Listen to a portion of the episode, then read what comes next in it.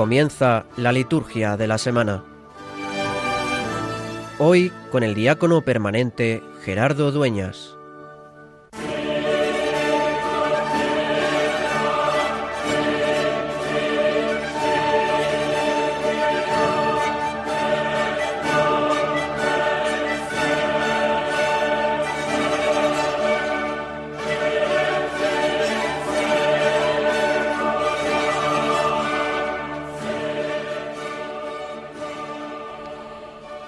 Concédenos, Señor Dios nuestro, alegrarnos siempre en tu servicio, porque en dedicarnos a ti, autor de todos los bienes, consiste la felicidad completa y verdadera. Por nuestro Señor Jesucristo, tu Hijo, que vive y reina contigo en la unidad del Espíritu Santo y es Dios por los siglos de los siglos. Amén.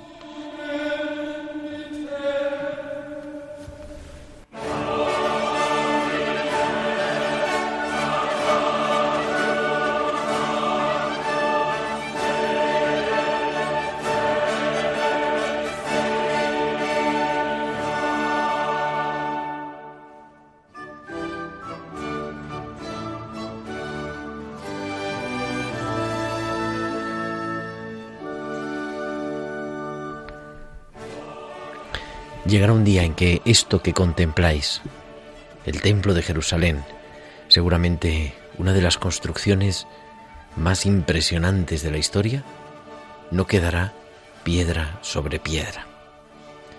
Estas palabras de Jesús en el Evangelio de este domingo quizá nos hacen tener un poquito de respeto. Hoy se ha levantado con un mal día. No nos gusta escuchar calamidades pero son la profunda verdad. Y es que muchas veces en nuestra vida ponemos la esperanza, el esfuerzo y sobre todo el corazón en aquello que no va a quedar piedra sobre piedra. En realidad, estamos llegando al final del año litúrgico, como vamos a ver, ¿no? Domingo ya 33 del tiempo ordinario. Pero en el fondo, Jesús nos está hablando de una invitación profunda a la confianza. Y es que pase lo que pase, pase lo que pase en nuestra vida personal, espiritual, pase lo que pase en nuestra familia, con nuestra salud, con nuestros seres queridos, incluso pase lo que pase a nivel social, eclesial, político, global, estamos en manos de Dios. Y por eso acaba el Evangelio diciendo, ni un cabello de vuestra cabeza perecerá. Con vuestra perseverancia salvaréis vuestras almas.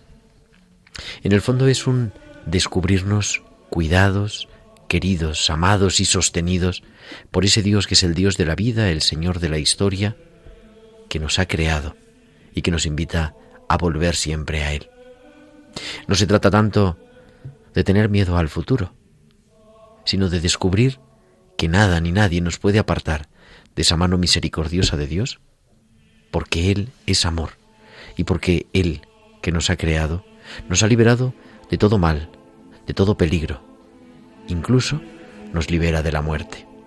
La experiencia del Dios liberador es la experiencia fundante del Dios de Israel, es la experiencia fundante de Israel, cuando el pueblo es liberado de la opresión en Egipto. Y así va acudiendo en toda la historia de la salvación ese Dios que se manifiesta en la historia. Pero la plenitud de la revelación en Jesucristo es que Dios nos libera ya no de nuestros enemigos así de andar por casa, sino del gran enemigo, que es el mal, el pecado y la muerte. Y si no nos pueden quitar la vida, entonces, ¿por qué teméis? Ojalá nosotros, llegando también al final de este año litúrgico, descubramos dónde poner el corazón, el esfuerzo y la preocupación. Y es que ese Dios que nos llama a construir su reino, nos llama también a descubrirlo muy cerca de nosotros y a perseverar con confianza en que Él ya ha ganado la batalla, en que se podrá destruir este templo, aquel proyecto o aquella otra construcción, pero Él nos cuida para siempre y nuestro corazón, nuestra alma, nuestro ser está llamada a vivir en la eternidad con Él.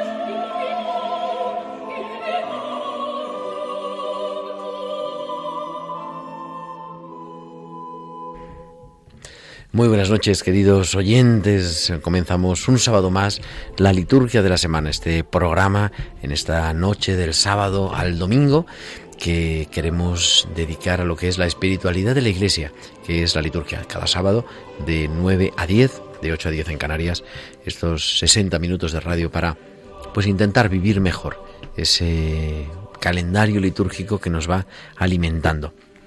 Con un equipo hoy, bueno, vamos, estamos felices de tener el estudio con tanta gente. Tengo aquí a mi izquierda Nieves Peciña. Muy buenas noches, Nieves. Buenas noches, Gerardo. Que ya se está haciendo una habitual de la liturgia de la semana también. Sí, yo encantada de venir bueno, y colaborar con Radio María. Y siempre al otro lado del cristal y haciendo que todo esto suene tan estupendamente bien está Javier Pérez. Muy buenas noches, Javi. Buenas noches, Gerardo. Y Tamara Lack, que se suba al equipo de la liturgia de la semana. Buenas noches, Tamara. Así es, por primera vez en este programa, gracias. Muchísimas gracias siempre en Radio María. Para un programa, pues ¿a qué nos vamos a dedicar? Pues vamos a dedicar a lo que hacemos siempre, la celebración del domingo. Es ya, hemos comenzado con las vísperas de esta tarde y el domingo trigésimo tercero del tiempo ordinario, o sea que estamos en la semana penúltima del tiempo eh, del tiempo ordinario y del año litúrgico. La semana que viene celebraremos la fiesta de Jesucristo, Rey del Universo, y dentro de 15 días, el día 1 de diciembre, será ya primer domingo de Adviento. Año nuevo, tiempo nuevo y, y ya pues nos metemos casi casi en el tiempo de la Navidad, pero todavía tenemos que vivir esta semana 33. Una semana también con algunas memorias, con algunas celebraciones bonitas, interesantes. Por ejemplo, este lunes la dedicación de las basílicas de los santos Pedro y Pablo en Roma, la Basílica de San Pedro del Vaticano y la Basílica de San Pablo Extramuros. Una fiesta entrañable, muy bonita. El próximo jueves, el día 21, la presentación de la Bienaventurada Virgen María en el templo. Y el viernes, la celebración de Santa Cecilia la patrona de la música, me decía Nieves, Santa Cecilia, Virgen y Mártir, una de las mártires de la antigüedad que ha sostenido también su recuerdo y nuestra iglesia basada siempre en los mártires. Y además, pues vamos a hablar de la Jornada Mundial de los Pobres, que el Papa Francisco ha instituido para este domingo 33, una celebración que ya es el tercer año, empezaba en el año 2017 y este año 2019 es la tercera Jornada Mundial de los Pobres y en, este, en esta semana, en este recorrido que hemos estado haciendo durante este primer trimestre del curso por la celebración de los diferentes sacramentos. Hoy, en la liturgia de la semana, al final de nuestro programa, hablaremos un ratito del sacramento de la unción de los enfermos, un gran desconocido y un sacramento precioso para ayudarnos a vivir la enfermedad. Queremos que nos escuchen, queremos que estén atentos, que nos sigan escribiendo con sus mensajes, que nos apoyen en las redes sociales y que, como digo, Nieves se comuniquen con nosotros. Pueden comunicar con nosotros con sus comentarios en nuestro correo electrónico, la liturgia de la semana 1 arroba radiomaria.es. La liturgia de la semana 1 con número arroba radiomaria.es. Y en las redes sociales, en Facebook, somos Radio María España y en Twitter arroba Radio María Spain. Y pueden publicar sus comentarios con el hashtag almohadilla liturgia semana. Pues ya tenemos todo preparado. Comenzamos domingo 33 del tiempo ordinario.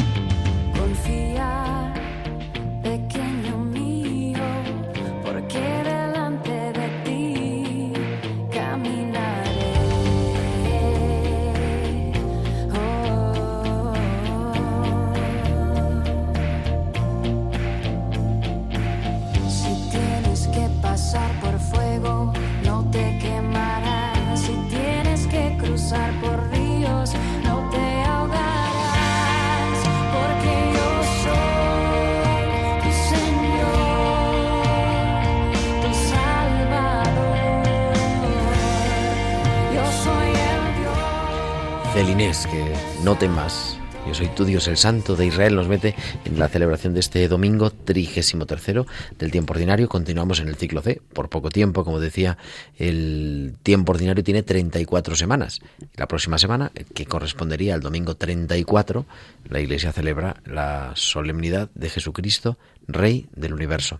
Y por tanto, este estrictamente es el último domingo del tiempo ordinario, el último domingo en el que nos vestimos con las vestiduras verdes pero todavía nos quedan dos semanas, toda esta semana, empieza el día 17, el domingo 17, semana 33, y la semana que empieza el domingo 24 hasta el 30 de noviembre con esa fiesta de San Andrés será todavía tiempo ordinario para comenzar un nuevo año litúrgico y un nuevo tiempo, el tiempo de Adviento, el 1 de diciembre, un nuevo ciclo también que será el ciclo A. Pero todavía estamos en el ciclo C. Para los que rezan la liturgia de las horas, es la primera semana del Salterio y decía esta semana, esta fiesta de este domingo, que también con la Jornada Mundial de los Pobres, que hablaremos dentro de un ratito en nuestro programa. Y como siempre, pues nos paramos a, a reflexionar, a escuchar y a saborear la liturgia de la palabra, que nos orienta hacia el juicio de Dios, especialmente el final y definitivo, porque siempre al llegar a estos días del final del año litúrgico, tanto en la liturgia de la palabra dominical como en la ferial, en los días de feria, pues son temas apocalípticos que nos hablan del final. La irrevocable sentencia se describe como un fuego devorador para todos los que hayan cometido injusticia, dice Miqueas, dice Malaquías, perdón, y por el contrario como sol de justicia para los que hayan dado verdadero culto a Dios. Este capítulo tercero, dos versículos o versículo y medio que leemos del capítulo tercero de la profecía de Malaquías Nieves. En la línea litúrgica de presentar los temas sobre las últimas cosas de la vida y de la historia, al final del año litúrgico. Las lecturas de este domingo pecan un poco de apocalípticas. Este es un género literario religioso que tiene sus contradicciones, acertado en algunas cosas por su inspiración profética y desenfocado en otras. Es una literatura para tiempos de crisis, en que se ambiciona una identidad frente a culturas nuevas que pretenden arrasar con todo el pasado refugio en otros momentos de mentalidades fundamentalistas. En la Biblia existe de todo eso un poco y a lo largo de la historia siempre ha habido grupos y personas que se encuentran demasiado a gusto en esos perfiles. Y de hecho la lectura de Malaquías es un buen ejemplo de este tipo de presentación, un texto que se centra en un término consagrado de la teología profética del Antiguo Testamento, el día del Señor, el día de Yahvé, el día de la actuación de Dios. Para aquella mentalidad se trataba de presentar el final de la historia, y son obvias sus afirmaciones. Para los que han vivido arrogantemente en la injusticia, en la ceguera del poder y la corrupción, será su final. Pero los que han vivido según el proyecto de Dios no tienen por qué temer. Es lógico pensar que alguien tiene que denunciar a los arrogantes y soberbios, que un día todo eso se acabará. En ese sentido, los mensajes apocalípticos tienen mucho de profético es a veces el grito reivindicativo de los que han soportado la injusticia y el oprobio. Y para responder a esa primera lectura así fuerte que comienza la liturgia de la palabra de este domingo, el Salmo 97. El Señor llega para regir los pueblos de la tierra.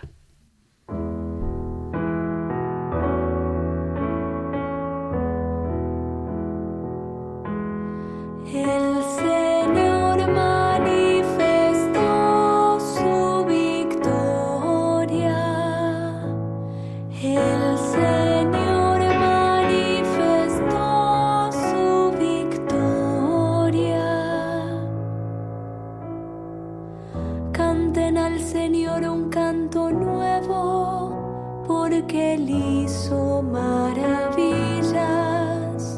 su mano derecha y su santo brazo le obtuvo.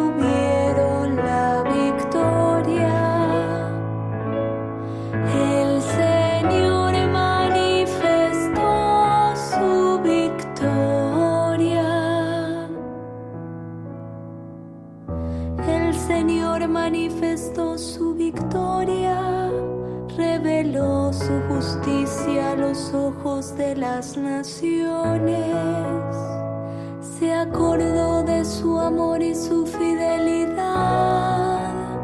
en favor del pueblo de Israel. El Señor manifestó su victoria. Y la segunda lectura está tomada del capítulo tercero de la segunda carta del apóstol San Pablo a los cristianos de Tesalónica. La segunda lectura es un texto continuación del domingo anterior. Supone una lección muy concreta, precisamente para corregir ciertos abusos que se dieron en algunas comunidades donde personas con mentalidad apocalíptica que esperaban el fin del mundo se cruzaban de brazos o se aprovechaban de los que eran más sensatos y conscientes de que, mientras el mundo sea mundo y la historia sea historia real, se debe de vivir en ella con dignidad y con responsabilidad. Bajo la mentalidad religiosa desenfocada se pueden producir abusos que no deben ser tolerados en la comunidad. El autor, Pablo, da su testimonio personal de que él, aun siendo apóstol, tiene derecho a vivir de ese trabajo, y sin embargo trabajó lo necesario para subsistir, con esas palabras así fuertes, ¿no? Nos hemos enterado de que algunos de entre vosotros viven desordenadamente, sin trabajar, antes bien metiéndose en todo. A esos les mandamos y exhortamos por el Señor Jesucristo que trabajen con sosiego para comer su propio pan.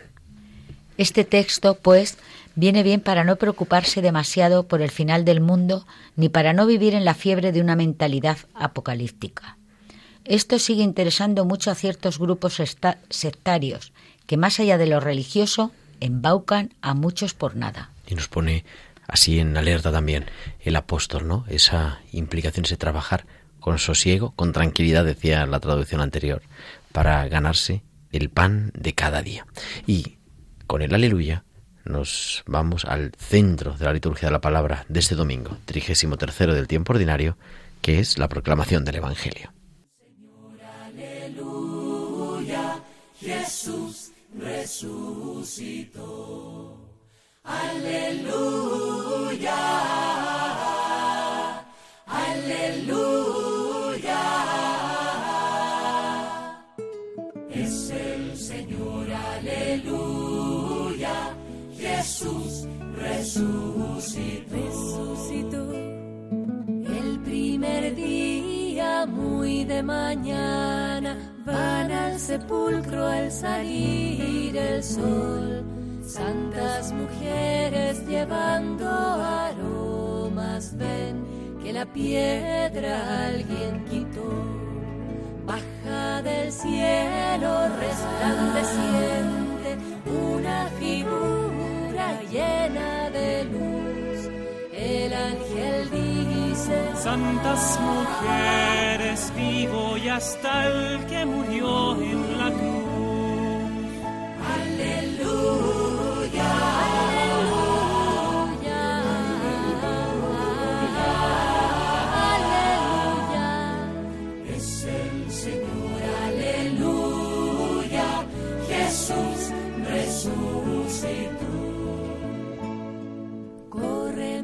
este domingo, 33 del tiempo ordinario, el Evangelio se ha tomado del capítulo 21 del Evangelista San Lucas. En aquel tiempo, como algunos hablaban del templo, de lo bellamente adornado que estaba con piedra de calidad y esbotos, Jesús les dijo, Esto que contempláis, llegarán días en que no quedará piedra sobre piedra que no sea destruida. Ellos le preguntaron, Maestro, ¿cuándo va a ser eso? ¿Y cuál será la señal de que todo eso está para suceder?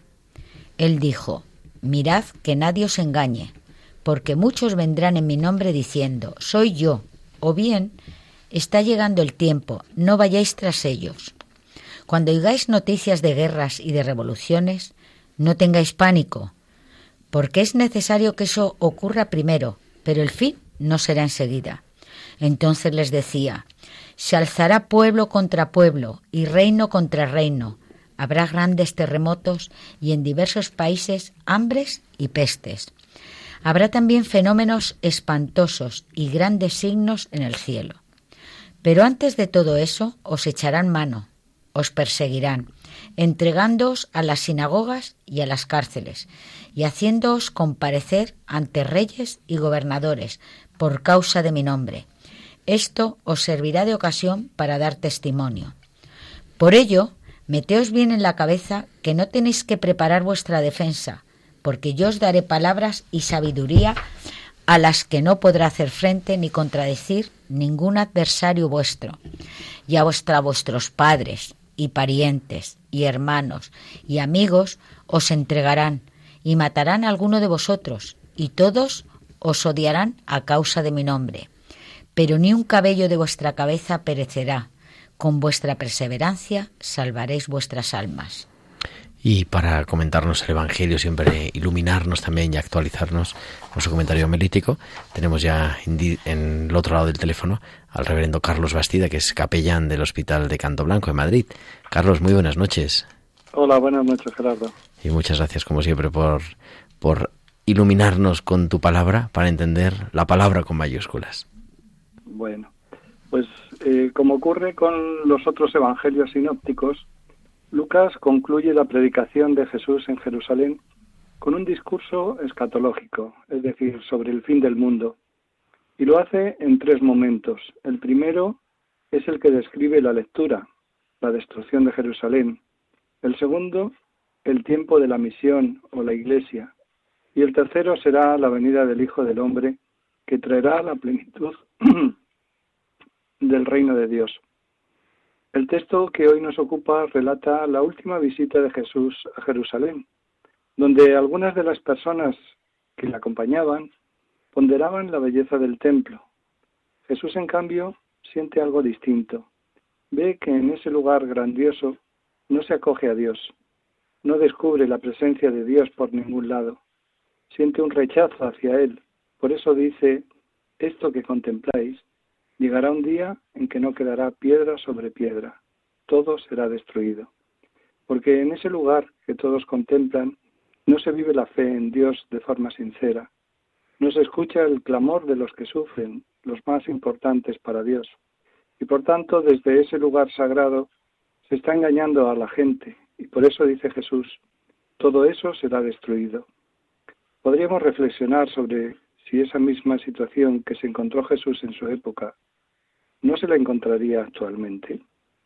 Para Lucas, la destrucción de Jerusalén es el fin de toda una etapa de la historia de la salvación, pero no es el signo de la llegada del fin, porque lo que pretende Lucas no es tanto describir los acontecimientos que van a suceder en el futuro, sino dar a los creyentes de su comunidad la fuerza y el coraje para que puedan vivir el seguimiento de Jesús en medio de las pruebas y dificultades en el presente, porque lo que le interesa a Lucas es que pongamos nuestra atención en el presente, vivido, eso sí, a la luz del modelo y el ejemplo que nos ha legado Jesús.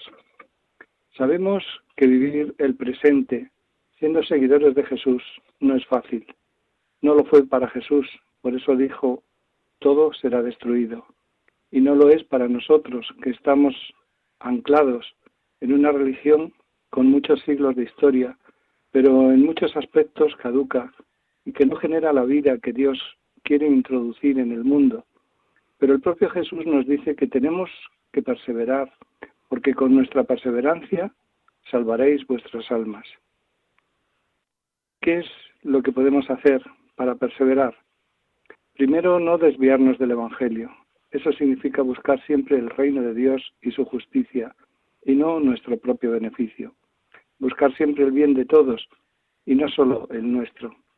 Dar sentido a nuestra oración no con palabras vacías que no dicen nada, sino llenarlas de contenido con nuestro ejemplo, como lo hizo Jesús, que siempre predicó con el ejemplo.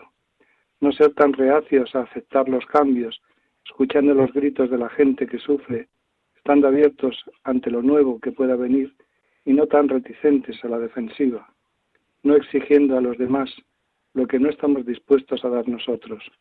Asumir que el seguimiento de Jesús no es un camino fácil de éxitos y glorias, sino que será un largo trayecto de dificultades y luchas.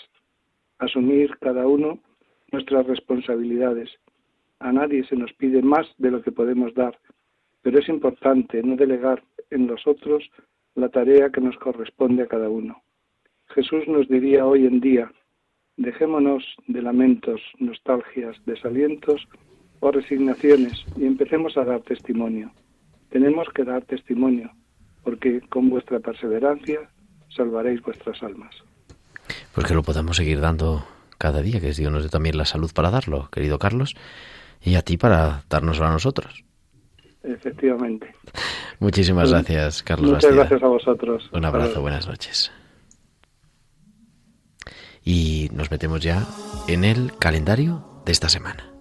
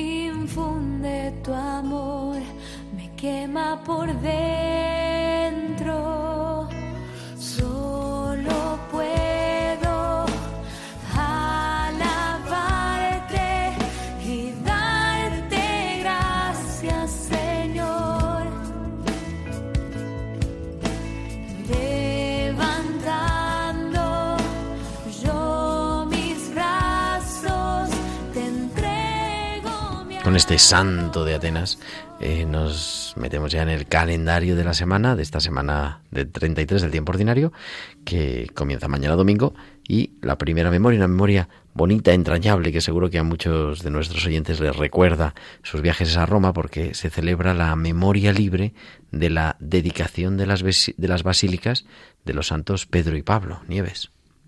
Sí, se celebra el aniversario de las dos basílicas de los santos apóstoles Pedro y Pablo, protectores de la ciudad de Roma. La Basílica de San Pedro, edificada en la colina vaticana, sobre el sepulcro que guarda las cenizas venerables del apóstol y testigo de tantos acontecimientos eclesiales, alojó dentro de sus muros y bajo su cúpula las dos grandes asambleas de todos los obispos de la Iglesia, el Concilio Vaticano I y el Concilio Vaticano II y la Basílica de San Pablo, junto a la vía Ostiense, extramuros de la ciudad, fue edificada sobre el lugar donde se cree que fue decapitado el apóstol. Quien no recuerda, o que seguro muchos de nuestros oyentes ¿no? que han estado en la Basílica de San Pedro del Vaticano y por supuesto también en esa preciosa basílica que es una abadía benedictina San Pablo Extramuros. Este próximo lunes también celebramos, nos unimos en la oración a la iglesia que peregrina en Barcelona porque es la, el aniversario de la dedicación de su iglesia catedral. El martes 19 nos unimos en la oración a la iglesia que peregrina en Palencia porque también es ese día, el 19 de noviembre, el aniversario de la dedicación de su iglesia catedral. Y el miércoles 20 es el aniversario de la dedicación de la catedral de la diócesis de Ciudad Rodrigo. El jueves 21 tenemos una fiesta entrañable. Celebramos con toda la iglesia la presentación en el templo de la Niña Santa María, una antigua y piadosa tradición que encontramos en los orígenes de un escrito apócrifo que se mal llama el protoevangelio de Santiago, que nos cuenta que la Virgen María, cuando era muy niña, fue llevada por sus padres, San Joaquín y Santa Ana, al templo de Jerusalén, y allí estuvo siendo instruida cuidadosamente respecto a la, a la religión, a todo lo relacionado con Dios. Eh, esa es una fiesta que nace en, en Jerusalén, en el año 543 ya se celebraba esta fiesta y que después con el Papa Gregorio XI, Gregorio XI, fue pues mm, prolongada, llevada a toda la Iglesia también y con una gran devoción por el Papa Sixto V, la presentación de la Virgen María en el templo. El viernes es, como decíamos al principio, la memoria de Santa Cecilia, Virgen y mártir. Nieves. Sí, se conmemora a Santa Cecilia, Virgen romana y mártir. Algunas noticias suyas nos han llegado, envueltas en piadosa leyenda a partir del siglo V sobre su vida, su afición a la música y su glorioso martirio. Acompañada de instrumentos musicales, la Virgen Cecilia cantó al Señor en su corazón un cántico nuevo. Y el sábado tenemos, aparte de siempre la memoria de Santa María el sábado, cuando no hay una memoria obligatoria, una fiesta o una solemnidad, siempre el sábado, el día consagrado a María, pero en este sábado 23 de noviembre hay dos celebraciones, dos memorias libres. La primera, la memoria de San Clemente I. Se celebra la memoria de San Clemente, Papa, a quien la Iglesia de Roma venera como tercer sucesor de San Pedro. Su carta a los cristianos de Corinto es el primer testimonio, que tenemos del ministerio papal como solicitud por la unidad en la fe y la caridad de todas las iglesias. Selló con su sangre el testimonio de su fe. Y también podemos recordar ese mismo día a San Columbano Abad, un monje irlandés de primera mitad del siglo XX, del, digo el siglo XX, del siglo VI. Se conmemora a San Columbano, monje irlandés, abad, que en la primera mitad del siglo VI, acompañado de otros monjes, pasó al continente y promovió el monacato en Francia, Suiza, Alemania e Italia, fundando monasterios, entre los cuales los famosos de San Gallén en Alemania y de Bobbio en Italia. A partir de aquel momento histórico del asentamiento de los pueblos bárbaros en el suelo de Europa, los monasterios dejarán de ser refugios de los que huyen de este mundo para convertirse en focos de irradiación del Evangelio. Los monjes asumen entonces la ardua tarea de educar y evangelizar a aquellas gentes que constituirán la nueva sociedad europea.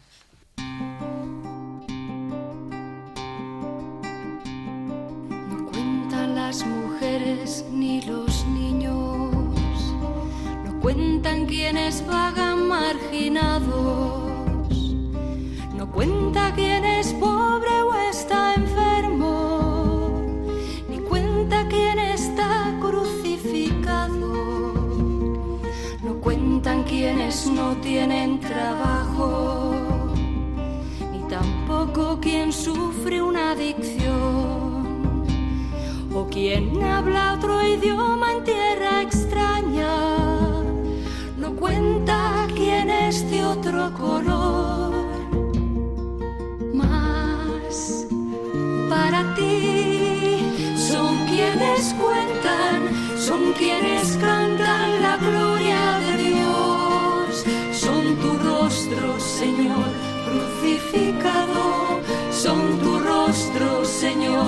resucitado para ti. Son quienes cuentan, son quienes cantan la gloria de Dios. Son tu rostro, Señor, crucificado. Son tu rostro, Señor, resucitado.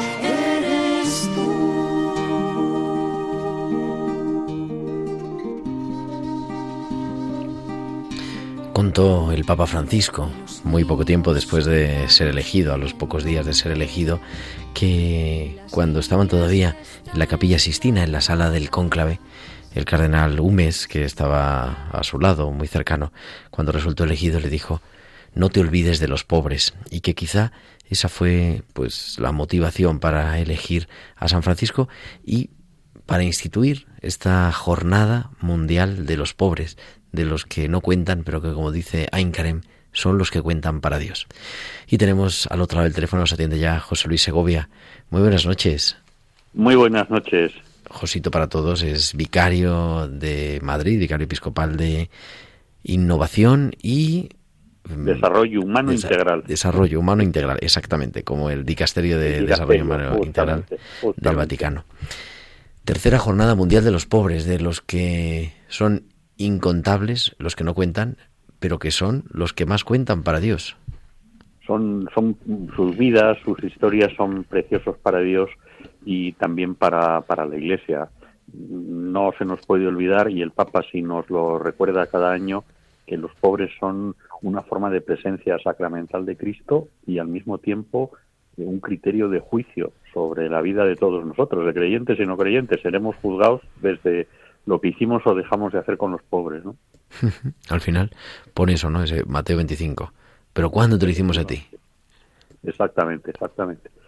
Y este año el, el, Papa, bueno, me, gustaría destacar cómo la idea, me parece que es una idea muy bonita que ha tenido el Papa desde el origen, que se ha ido manteniendo en todos los mensajes de todos estos años. La idea es, eh, bueno, pues primero que no dediquemos solo un día, como si fuera un día, una efeméride que pasa y ya está, sino que pongamos de verdad a los pobres en, el corazón de, la vida de la Iglesia, de sus inquietudes, no precisamente por eso, porque ocupan el, corazón de Dios, son, son Dios es la esperanza de, los pobres y también serán nuestra esperanza en la medida en que nos arrimemos a ellos y tratemos de que salgan de su situación de postración.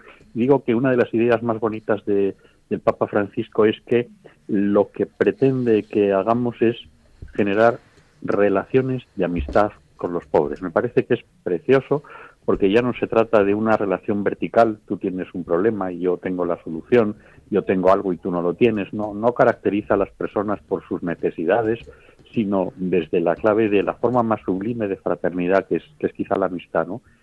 Cada jornada es una invitación a la amistad con los pobres, a poner rostro, nombre, apellidos, historia y a compartir. Por eso las iniciativas que en el caso de nuestra diócesis estamos promoviendo es que a lo largo de toda esa semana que comienza el, 17, pues desde los espacios de acogida de Cáritas, desde los proyectos, congregaciones, movimientos, eh, haya un, dinamismo y haya actos en los que se destaque sobre todo ese aspecto de encuentro con ellos. Y hay, por ejemplo, Cáritas pues, que montan una tertulia, otras que montan un café, otras que hacen una actividad conjunta. Es decir, no se trata de dar o de hacer con, sino sencillamente de, de encontrarse, de generar relaciones de amistad, como eso que dice el Papa, la forma más sublime de la fraternidad. ¿no? me, recordaba esto que decías, Josito, a ese concierto que ha habido pues la semana pasada, el sábado de la semana pasada, el día 9, ¿no? En, en Roma, en el Aula Pablo VI, que era un concierto para y con los pobres, ¿no? En lo que eran los invitados, no solamente eso es, o sea, no solamente como objeto de nuestra atención, sino como parte de, de la Iglesia. Ese es un acento que está poniendo con mucha intensidad en vigor el Papa Francisco y es que siempre ha estado la opción preferencial por los pobres, eh, la caridad es la expresión sublime del amor de Dios también hacia los pobres, pero es los pobres como protagonistas. Esa es una, una novedad muy interesante, ¿no? Como protagonistas, como amigos y como hermanos y como miembros de pleno derecho de la Iglesia de, Jesucristo. De hecho, nosotros en la, culminamos en la diócesis de Madrid, tenemos más propiamente que un día, una semana, lo hemos extendido. semana. Y durante toda la semana, que empieza el 17 y culmina el 23, tendremos diversos actos y el 23 cerramos esa semana con una Eucaristía que preside el cardenal en la catedral, donde son invitados protagonistas y primeros, los primeros sitios son precisamente para las personas que, están en, eh, pues en los proyectos de Cáritas, en los proyectos de distintas entidades, en, los albergues, en fin, en distintas eh, realidades de la Iglesia que da como respuesta. Y luego, pues hay, después de la celebración de la Eucaristía, hay un agape fraterno en el, en el atrio de la catedral, donde, bueno, pues se comparte un picoteo, eh, pues todos con todos, ¿no? Porque se trata de hacer eh, de la Iglesia un espacio habitable por los pobres, ¿no? No, no, no, no, acciones para ellos, sino donde realmente ocupen el lugar que les corresponde y que corresponde en el Evangelio. ¿El próximo sábado a qué hora en la catedral?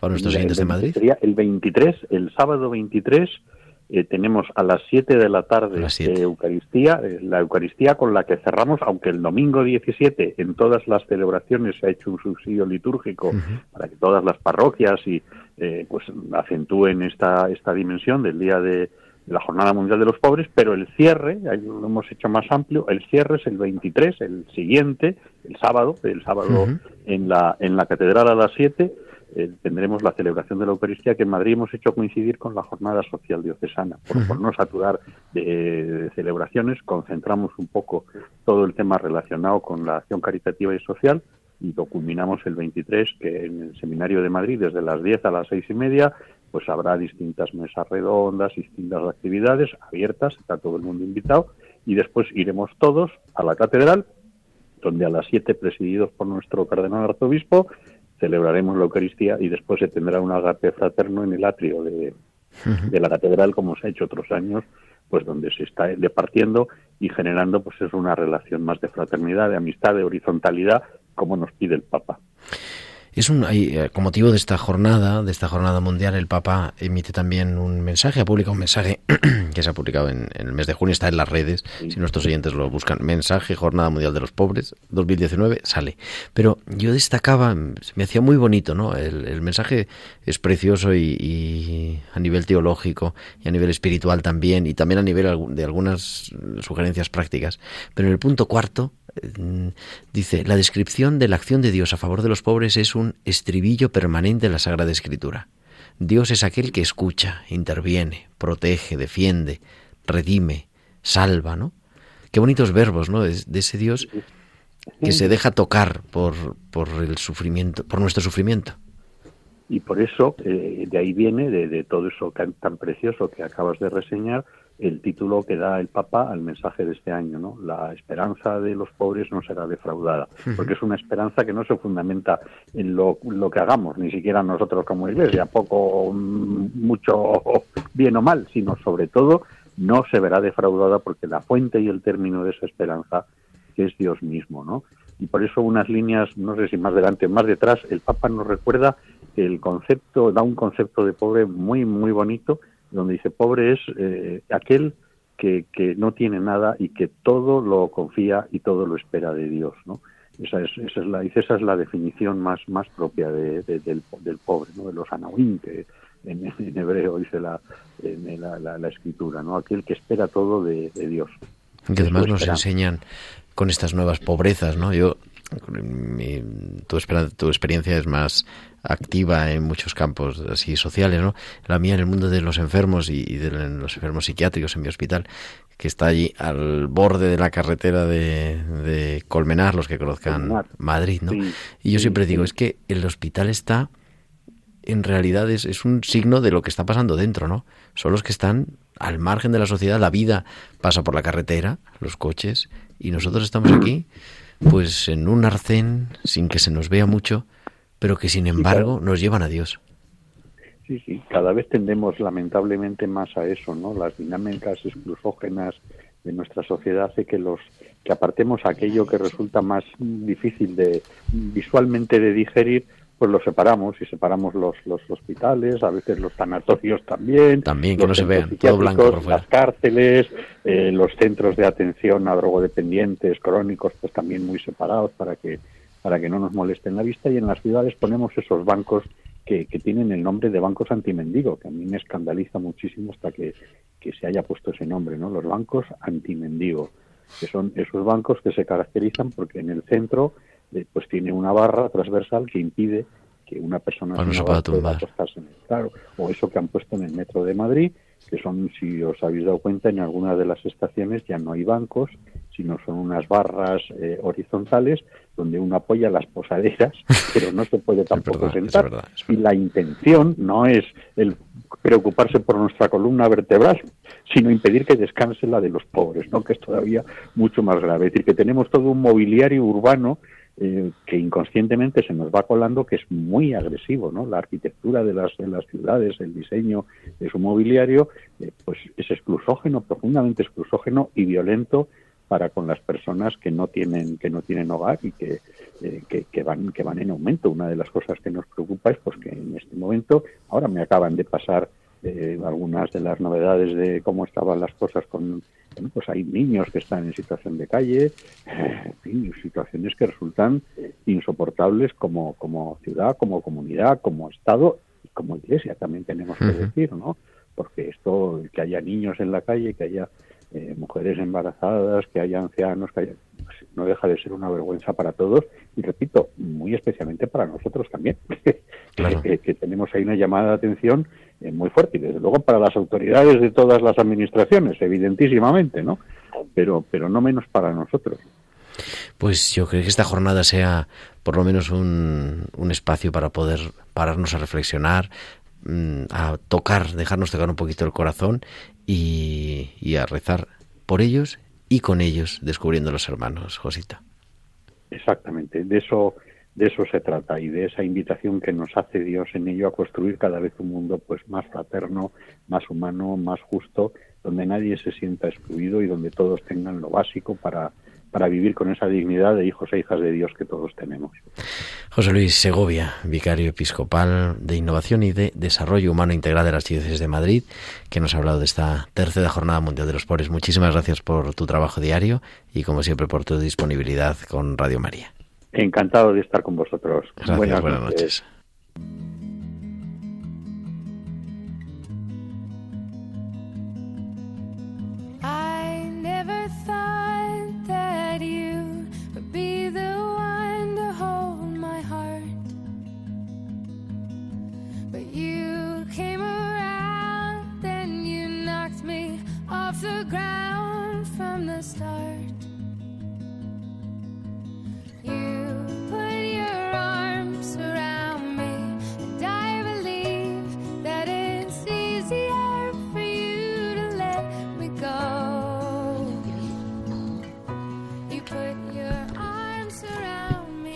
música que es de tiempo de cuidarnos habla de la salud porque en este, decía, en este primer trimestre hemos dedicado los programas en los que no teníamos lleno el calendario de la semana a ir descubriendo la celebración de los distintos sacramentos. Y hoy queremos detenernos en este que es pues quizá uno de los grandes desconocidos de nuestra pastoral y de nuestra liturgia, que es el sacramento de la unción, la sagrada unción de los enfermos, tal como lo reconoce y enseña la Iglesia Católica, dice el, el Papa San Pablo VI, es uno de los siete sacramentos del Nuevo Testamento, instituido por Jesucristo nuestro Señor, esbozado ya en el Evangelio de San Marcos, recomendado a los fieles y promulgado por el apóstol Santiago, el hermano del Señor. Está enfermo, dice Santiago, alguno entre vosotros, mande llamar a los presbíteros de la Iglesia, y oren sobre él y lo unjan con el óleo en el nombre del Señor, y la oración de la fe salvará al enfermo, y el Señor lo aliviará, y los pecados que hubieren cometido le serán perdonados. Con estas palabras, San Pablo VI inicia la Constitución Apostólica sobre el sacramento de la unción de los enfermos, publicado en el, año 1972, después del Concilio Vaticano II, con la, toda la reforma litúrgica, incluso que llega a cambiar el nombre del sacramento, que se pasa a llamar el sacramento de la unción de los enfermos desde hace 50 años, aunque todavía en muchas veces en pues en el lenguaje común de la, de la gente del pueblo de Dios se le sigue llamando el sacramento de la extrema unción. Pero con el cambio del nombre nos hablaba de eso, de la mm, necesidad de que no sea extrema, sino que es el sacramento de la unción de los enfermos, para los enfermos, ese sacramento que es una mano de gracia y un punto de esperanza real, de esperanza sacramental, aun cuando la enfermedad se hace presente en medio de la vida. Un sacramento que digo, muchas veces es el gran desconocido porque primero da miedo. Da miedo, la gente tiene miedo, hay que decirlo, por eso es bueno también dedicar, pues en, en nuestro programa, cuando no pasa nada, cuando viene a cuento de nada, hablar sobre el sacramento de la unción. El sacramento de la unción es el sacramento para los enfermos, no es el sacramento para los moribundos. Al final de la vida hay otras cosas que hace la Iglesia, por ejemplo, el viático, la recomendación del alma. El sacramento de la unción es para el momento de la enfermedad. Evidentemente, de una enfermedad grave, no se trata de un constipado, pero no es el sacramento previo a la muerte. Por lo tanto, hay que quitarle esa carga que, pues, con el paso del tiempo ha ido adquiriendo demasiadas veces. Además, es un sacramento que siempre tiene una dimensión comunitaria, dice la propia carta de Santiago, ¿no? ¿Está enfermo alguno de vosotros? Llame a los ancianos de la iglesia. No es una cosa privada en la habitación del enfermo, incluso a veces, y, hay que reconocerlo, incluso se dice, bueno, dele usted la unción a mi padre, pero que no se entere mucho, no se vaya a asustar. Esto yo lo he oído, y, no solo lo he oído yo, lo ha oído más gente, ¿no? Pues no se trata de asustarse nada, sino de recuperar esa dimensión comunitaria, que toda la comunidad ora por uno de sus miembros que está enfermo. Y además es un sacramento que se puede repetir que se puede volver a recibir incluso en el, en el marco de la misma enfermedad. ¿Cuál es el ritual litúrgico del sacramento? Evidentemente todo esto se puede adaptar a las situaciones del enfermo, a las necesidades, si se tiene que hacer en la casa, en la cama, pero yo creo que es bueno que por lo menos una o dos veces al año en nuestras comunidades parroquiales, quizá en torno a la fiesta de Nuestra Señora de Lourdes, que es la Jornada Mundial del Enfermo, o quizá en la Iglesia en España en torno al sexto domingo de Pascua, que celebramos la Pascua del Enfermo, se puedan tener celebraciones comunitarias del sacramento de la unción, en la Eucaristía Dominical, dentro de la Eucaristía Dominical. Como todos los sacramentos, siempre en su celebración tiene una doble, unas dos partes, ¿no? Primera parte, bueno, una primera parte de ritos iniciales, de ponernos en presencia, de pedir perdón a Dios, de renovar nuestro bautismo, y luego una gran primera parte de la liturgia de la palabra, escuchar la palabra de Dios, qué nos dice Dios en ese momento de enfermedad, cómo nos consuela, cómo nos llena de esperanza la celebración de la palabra de Dios y también una segunda parte que es el signo sacramental. ¿En qué consiste la celebración de la unción? La celebración de la unción hay una primera parte dentro de ese, ya de la parte de la unción, ¿no? De esta segunda parte. Una oración, una súplica litánica, una la oración de los fieles sobre el enfermo o los enfermos que van a recibir la unción. Después, el gesto de la imposición de manos, el gesto de la imposición de manos sobre la cabeza del enfermo, como ese transmitir también el, el espíritu, transmitir la cercanía de Dios. A continuación, una acción de gracias sobre el óleo que ya está bendecido. Normalmente el óleo lo bendice el obispo en la misa crismal. Y el signo sacramental de la unción, que es la unción por parte del celebrante en la frente y en las manos del que lo recibe diciendo las palabras sacramentales. Por esta santa unción y por su bondadosa misericordia te ayude el Señor con la gracia del Espíritu Santo, para que libre de tus pecados te conceda la salvación y te conforte en tu enfermedad y concluye el rito con una oración conclusiva, con el rezo del Padre Nuestro y la bendición. Y si es dentro de la celebración de la Eucaristía, pues después de la unción y de esa oración conclusiva se continúa con, pues, con el credo si procede y con la liturgia eucarística. ¿Cuáles son las condiciones para recibir el sacramento de la unción? Que creo que es importante recordárnoslo, ¿no? Que quién tiene, quién está llamado a recibir el sacramento de la unción. Dice, la unción debe ser conferida con todo cuidado a los fieles que por enfermedad o avanzada edad vean en peligro su vida. Para juzgar la gravedad de la enfermedad, dice la carta apostólica, basta tener un dictamen prudente, sin ninguna clase de angustia. Por lo tanto, no es una situación inminente, sino una enfermedad grave. Dice además, este sacramento puede celebrarse de nuevo en el caso de que el enfermo, tras haberlo recibido, llegue a convalecer y también repetirse sin el curso de la misma enfermedad, la situación llega a ser crítica. Y, segunda opción, puede darse también la santa unción a un enfermo que va a ser operado, con tal de que sea una enfermedad grave la causa de la intervención quirúrgica. O la tercera forma de recibir la unción, que es dar la unción a los ancianos cuyas fuerzas se debilitan seriamente, aun cuando no padezcan una enfermedad grave. Por lo tanto, a las personas gravemente enfermas, aquellas que van a ser operadas antes de la intervención, o a los ancianos por el hecho de serlo, por el hecho de irse debilitando. Porque la unción es ese alivio del alma, esa mm, experiencia de la curación física y espiritual, el perdón de los pecados y sobre todo el estar presentes en la comunidad. Pues que podamos contribuir de alguna forma a poder vivir mejor y celebrar mejor este sacramento de la unción de los enfermos.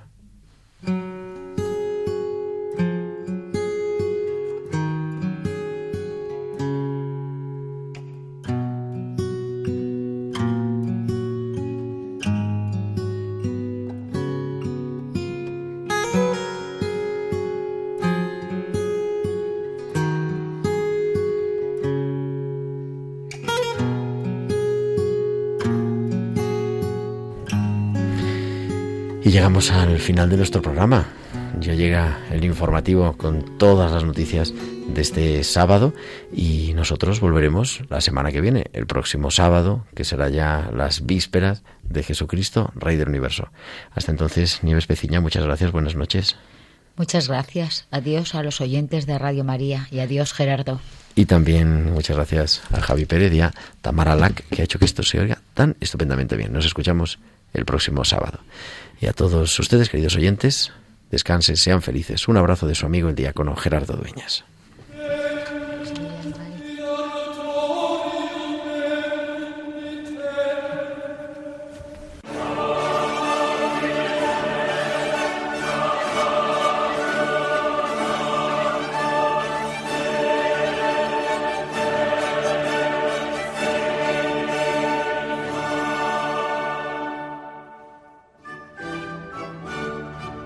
Han escuchado la liturgia de la semana con el diácono permanente Gerardo Dueñas.